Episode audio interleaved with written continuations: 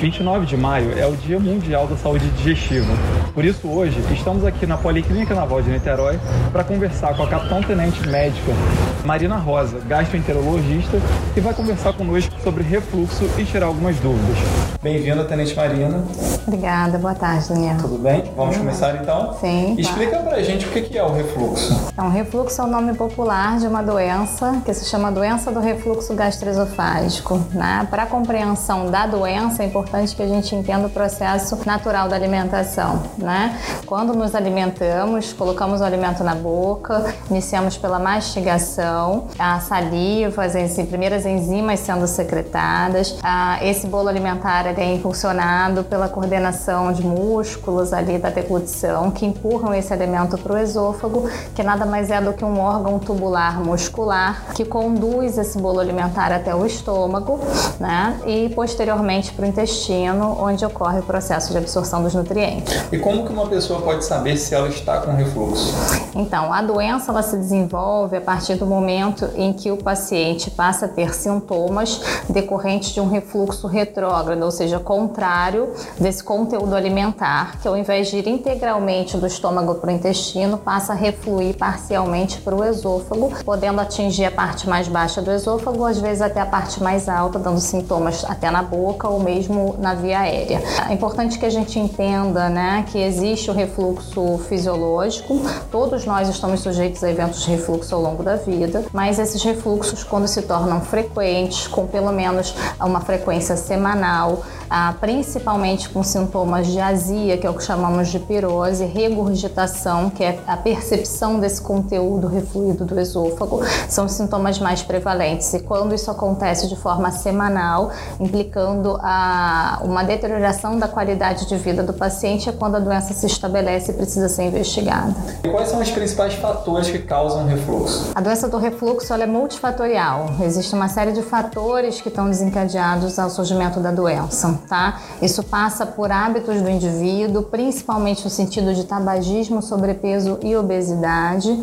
tá? A qualidade dos alimentos ingeridos, alimentos muito industrializados, alimentos gordurosos, condimentados, bebidas gaseificadas, café em excesso, todos esses fatores levam a refluxo, mas sem dúvida o principal é sobrepeso, obesidade e tabagismo. Não é uma receita de bolo, né? Ah, eu tenho, posso ter dois pacientes que apresentam doença do refluxo gastroesofágico que os seus gatilhos são alimentos completamente diferentes. E existe algum perfil específico de pessoa que pode apresentar mais refluxo, dependendo da faixa etária, por exemplo? Uhum.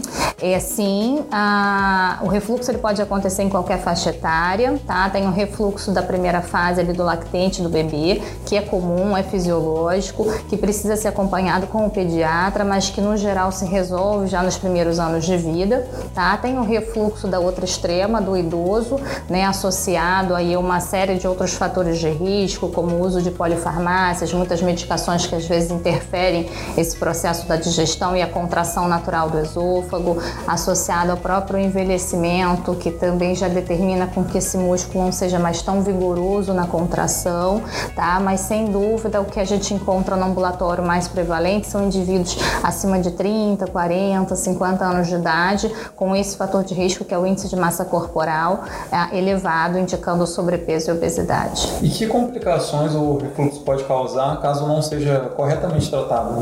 Né? É, nós falamos desde sintomas frequentes, então pacientes que têm queixas ah, de queimação recorrente, ah, regurgitação recorrente, muitos pacientes com sintomas noturnos, às vezes eu atendo pacientes que chegam para mim com um padrão de sono alterado, pacientes que ah, acordam, despertam muitas vezes com sensação de, as, de asfixia de forma inexplicada, né? E esses pacientes na verdade, passam por um processo de refluxo. Então, nós falamos desde uma redução da qualidade de vida do indivíduo, ah, muitas vezes com comprometimento de como esse alimento ele é conduzido até o estômago, e o paciente começa a ficar, às vezes, com sensação de impactação alimentar, tá? Até complicações maiores, que nós falamos da estenose do esôfago, que é um estreitamento do órgão, que acontece por conta desse processo inflamatório de refluxo crônico, que vai fazendo uma fibrose, que é um enrijecimento desse esôfago, que quando acontece muitas vezes vai precisar de intervenção de, endos, de exames, é, técnicas de endoscopia para essa dilatação,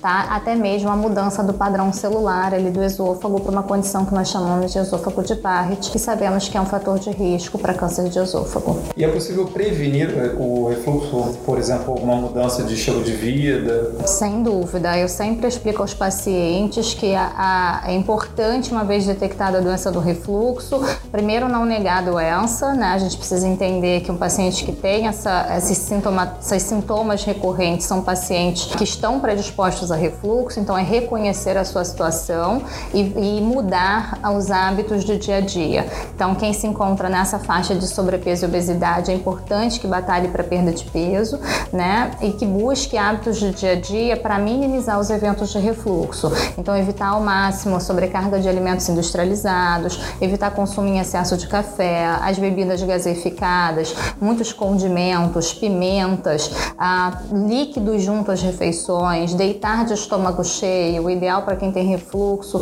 é que aguarde pelo menos duas a três horas entre a última refeição e o deitar. Elevação de cabeceira da cama para pacientes que tenham sintomas noturnos, tá? Então, o importante é isso, é se conscientizar da mudança de hábitos para que a gente possa, uma vez passado pela proposta ah, de intervenção medicamentosa, possamos ah, deixar o paciente livre de remédio, seguindo essa mudança de estilo de vida para todo sempre. E aí pode ser que algumas pessoas precisem e outras não precisem tomar remédio para o refluxo. É a isso? grande maioria dos pacientes, quando chega, já precisam de alguma intervenção medicamentosa, porque muitas vezes são pacientes com sintomas crônicos de longa data e que a mudança de hábito simplesmente não vai impactar aquele paciente, pelo menos de forma imediata. Então, muitas vezes o que fazemos é isso: intervenção medicamentosa, reforçar o paciente a necessidade de mudança de estilo de vida e a, a partir do momento em que eu tenho um paciente que adere a essa modificação, sem dúvida existe uma estratégia de tentar retirar a medicação do paciente e a grande maioria realmente quando adere às mudanças de hábitos consegue ficar bem sem medicação de uso contínuo. Você tem algum recado para quem está nos assistindo agora? Sim, que a saúde digestiva realmente é pauta importante. Ah, antigamente entendíamos os órgãos como fatores isolados, mas cada vez mais a gente entende a importância desses órgãos todos trabalhando em conjunto para a saúde do corpo. Né? Hoje a gente entende ah, o sistema digestivo e todas as bactérias e germes que estão lá dentro, que nós abrigamos como responsáveis pela nossa saúde de uma forma geral. Né? A gente entende hoje que o impacto, ah, por exemplo, dessa saúde digestiva impacta diretamente situações mentais, situações de obesidade. Então é importante que a gente busque um estilo de vida saudável, evitar situações de sedentarismo, sobrepeso e obesidade, tá? E, e buscar, frente a qualquer alteração clínica, realmente uma investigação para não padecer por esses processos. Bom, obrigado, Tenente Marina. Obrigada. É, agradeço a audiência de todos, espero que tenham gostado do conteúdo e até o próximo episódio do Momento Saúde Naval.